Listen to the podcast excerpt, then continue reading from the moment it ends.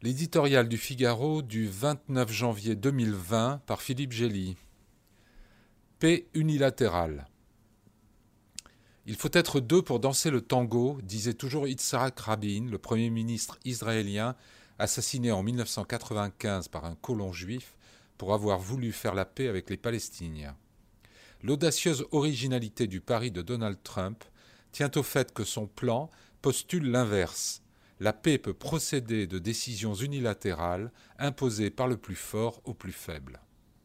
Le président américain n'a pas l'intention d'appliquer au forceps un projet exclusivement concocté avec la partie israélienne. Il pense simplement qu'au bout du compte, les Palestiniens comprendront que son offre est incroyablement bonne pour eux. En attendant, les intéressés ont du mal à croire ce président ouvertement hostile à leur cause, qui a de facto reconnu la souveraineté exclusive d'Israël sur Jérusalem, a privé les camps de réfugiés de toute aide américaine et a fermé la représentation de l'OLP à Washington.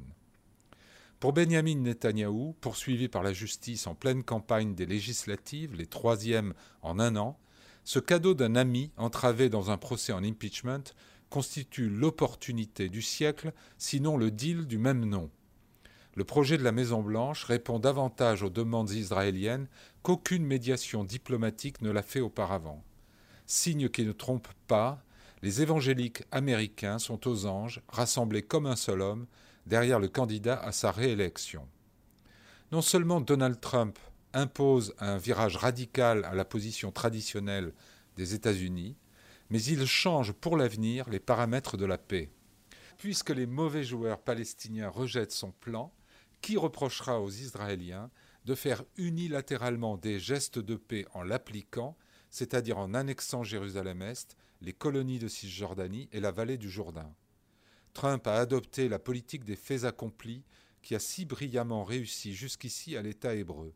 Son passage en force risque de froisser beaucoup de monde à court terme, mais on ne saurait exclure que le cynisme l'emporte à l'usure.